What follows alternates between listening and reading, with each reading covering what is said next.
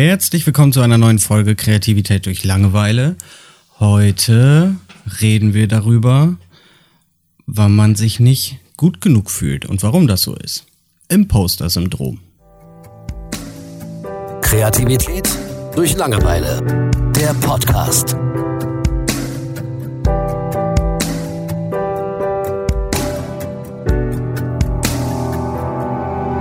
Ja, Imposter-Syndrom. Sagt dir das was? Habe ich noch nie gehört. Okay. Beim Imposter-Syndrom, gerade bei äh, uns Programmierern ist das weit verbreitet. Das ist, auf Deutsch nennt man das das Hochstapler-Syndrom.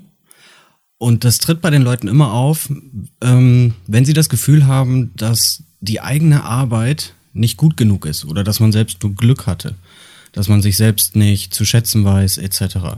Man sagt so, bei zwei von fünf Personen ist das ziemlich stark ausgeprägt. Und so bei 70 Prozent der Weltbevölkerung ist es irgendwo vorhanden. Also es ist zum Beispiel, ich hatte mal einen äh, guten Auftrag, wo ich was verkaufen konnte. Und äh, viele Leute haben mir dann gesagt, boah, da hast du aber Glück gehabt. ne? Und in der Regel denke ich mir dann auch, oder denken sich dann Leute in dem Bereich, boah ja, warum kaufen die das? Ne, so, so toll ist das gar nicht, etc. Mhm. Das heißt, man hat sich irgendwie Fähigkeiten angeeignet über Jahre und trotzdem denkt man immer, man wäre schlechter als alle anderen. Und das ist eben das Imposter-Syndrom. Und da leiden tatsächlich viele Leute drunter. Also es ist eine Mischung aus, ähm, ich bin eigentlich schlechter als andere und wenn mir was gelingt, dann nur weil ich Glück hatte. Also ja. so kann man das sehen, okay. Genau. So jede eigene Leistung, die boykottierst du sozusagen. Mhm. Ne, sagen wir mal, du baust äh, ein Baumhaus für dein Kind. Ja. Und alle drumherum äh, sagen, boah, wie toll und dies und das. Und du stehst da und sagst, na, eigentlich habe ich nur ein paar Bretter zusammengenagelt. Und wenn sich das jetzt irgendjemand anguckt, der richtig Ahnung davon hat, dann wird er merken, dass das ganz schön schlecht ist. Also so ungefähr sieht das dann aus. Obwohl das gar nicht schlecht ist. Ja. Ne? Selbst wenn du, du könntest selbst der beste Handwerker der Welt sein und würdest das trotzdem drängen, mhm, okay. wenn du diese ähm, Einstellung hast. Und gerade im Programmiererbereich ist es unheimlich weit verbreitet. Ist es da weit verbreitet oder ist es da einfach mehr erforscht, mehr bekannt, wird es mehr diskutiert oder? Ähm, Wundert mich, dass das, also es gibt ja viele Bereiche, wo man sich sowas gut vorstellen kann als auftretendes psychisches Problem oder. Genau, ich glaube, ich glaube, in der Programmierung, da ist das richtige Bett dafür da, um das zu diskutieren, um ja. äh, in der Anonymität des Internets zu sagen, pass auf, geht's euch auch so, mhm. etc. Also es gibt viele, wenn ich Themen dazu lese, ähm, heißt es immer, ey, pass auf, irgendwie, ich habe acht Jahre Informatik studiert und sonst was und trotzdem denke ich, ich kann nicht programmieren oder bin ich gut.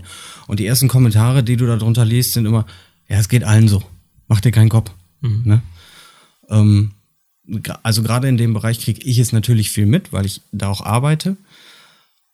In anderen ist es aber nicht weniger vertreten. Ich kann mir vorstellen, dass vielleicht ja entsteht sowas schnell in irgendwelchen Berufsgruppen, wo du immer wieder individuelle Pro Projekte oder Produkte entwirfst, wo du nicht ein Produkt machst und das verkauft sich dann immer wieder oder so, sondern wo du immer wieder irgendwie etwas speziell, sagen wir ein Architekt, der hat das wahrscheinlich dann auch so in dem Zum Bereich, ne? Beispiel, ne? ja. der dann nie so äh, das Perfekte am Ende für sich gesehen hat, sondern äh, ja, irgendwann sagt der Kunde, ja, so will ich das haben, aber dass man selber denkt, ich hätte noch mehr machen können mhm. und dies und jenes.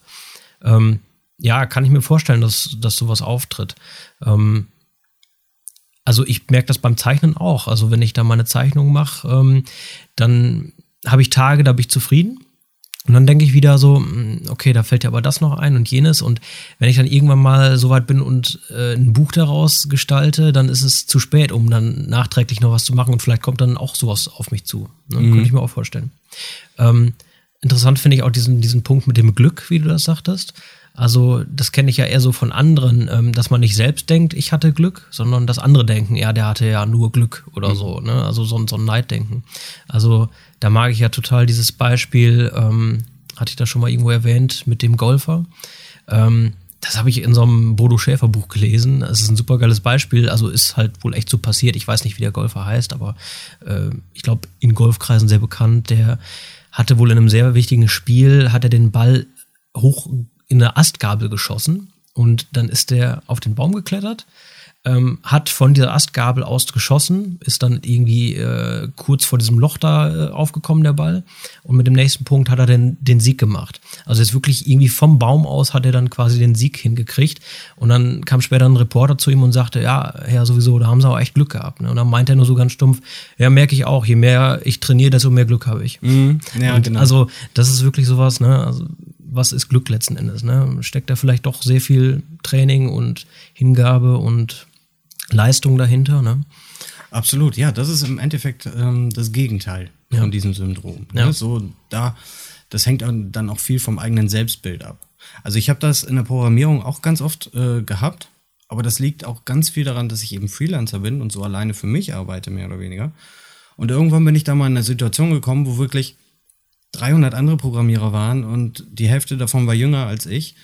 Und ich bin da hingegangen und habe gedacht, was, wenn die mich rausschmeißen, weil ich nichts kann? Weil du, weil du in diesem Punkt hast du nicht so, ja, nicht so die, Über die Überprüfung wie in der Schule, wo die sagen, du machst jetzt diese Prüfung und dann bescheinigen wir dir, dass du das kannst, in Form von einem Abschluss oder einer Note oder was weiß ich. Sondern du machst es, du hast dein Produkt und dann kommst du halt in die Welt, wo noch ganz viele andere Geister sind, die vielleicht ganz anders lernen oder trainieren oder was weiß ich. Und dann wirst du da mal richtig auf den Prüfstand gestellt. Und ich hatte halt das Glück, dass es für mich sehr gut gelaufen ist, was mir auch sehr viel Selbstbewusstsein damals gegeben hat. Aber wenn man diese, wenn man diese ähm, Überprüfungssituationen nicht hat, dann kommt man super schnell da rein. Ich kann mir das auch super vorstellen, dass es eben, wie du sagtest, bei ganz vielen Zeichnern so ist, die echt die schönsten Bilder malen, aber dann irgendwie neun von zehn wegschmeißen, weil sie denken, das wäre nicht gut genug. Ja. Ne? Also jetzt, wo ich auch nochmal so drüber nachdenke, gerade so im Programmierbereich, ähm, ja, da entwickelt sich auch einfach unheimlich viel, ne? Also auch was die Software und so von Jahr zu Jahr hergibt. Also da muss man ja auch wirklich immer auf dem neuesten Stand sein, ne? sonst ist man ganz schnell überholt, glaube ich, ne? Ja, absolut. Und wahrscheinlich hast du deswegen auch so ein bisschen Angst, als du dann mit Jüngeren zusammengearbeitet hast, dass die mit den relevanten Programmen zu der Zeit dann vielleicht schon viel besser irgendwie oder wie? Ja, durchaus. Also du hast immer Angst, dass viele vom einfach vom Mentalen einfach wesentlich besser sind als du.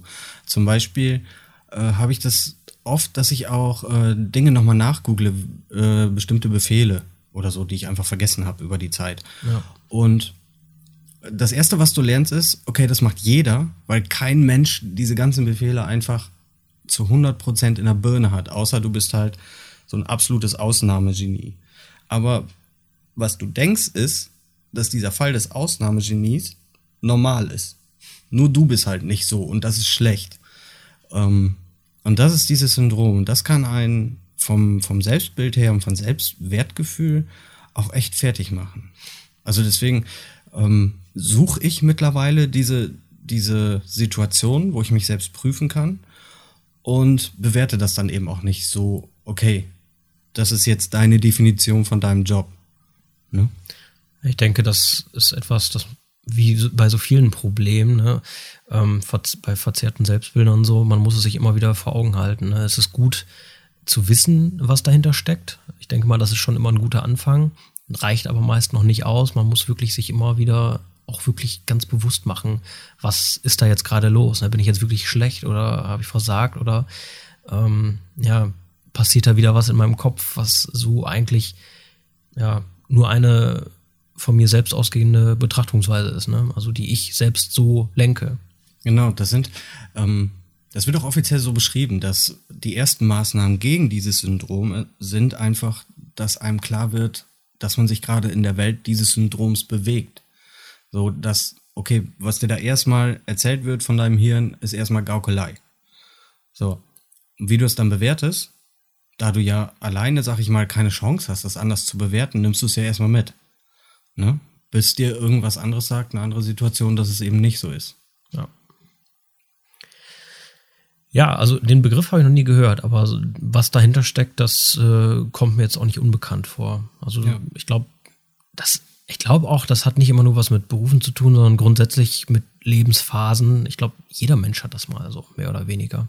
Ja, mal mehr ausgeprägt, mal weniger. Aber ich glaube, das ist etwas, was vielleicht so, so ein bisschen auf jeden zukommt. Ja. Bei Leuten, bei denen das extrem ausgeprägt ist, die haben echt Angst, als Betrüger entlarvt zu werden. Okay. Obwohl sie überhaupt niemanden betrogen haben. Das ist das Interessante dabei. Also sagen wir mal, ich repariere jetzt dein Auto und ich kann das. Ich habe das gelernt. Ich repariere das und alles ist gut. So, und du nimmst es mit und bist zufrieden etc. Und ich habe trotzdem das Gefühl, boah, wenn der da jetzt jemand anders drüber gucken lässt, der sagt ihm bestimmt, wie man hätte tausend Sachen besser machen können und so weiter. So, ich baller mich selbst in dieses Betrüger-Ding hinein, ne, obwohl das gar nicht nötig ist. Und das ist was, was eben echt häufig auftritt und was auch in allen Bereichen auftreten kann. Deswegen finde ich das gerade so interessant, dass du eben noch nie zum Beispiel damit in Berührung gekommen bist, ähm, was ja sehr gut ist. ja, absolut. Ja, Denke ich auch. gut. Ähm, sonst weitere Tipps und so weiter kann man, glaube ich, dazu nicht geben. Ich finde es nur eine sehr interessante Thematik und ich finde es auch immer gut zu wissen, dass man nicht der einzige Mensch ist, der sowas hat, wenn man sowas hat. Äh, aber ansonsten Ja, seid stolz auf euch, egal was. genau. Denke ich auch. Alles klar, vielen Dank fürs Zuhören. Tschüss. Ciao. Kreativität durch Langeweile. Der Podcast.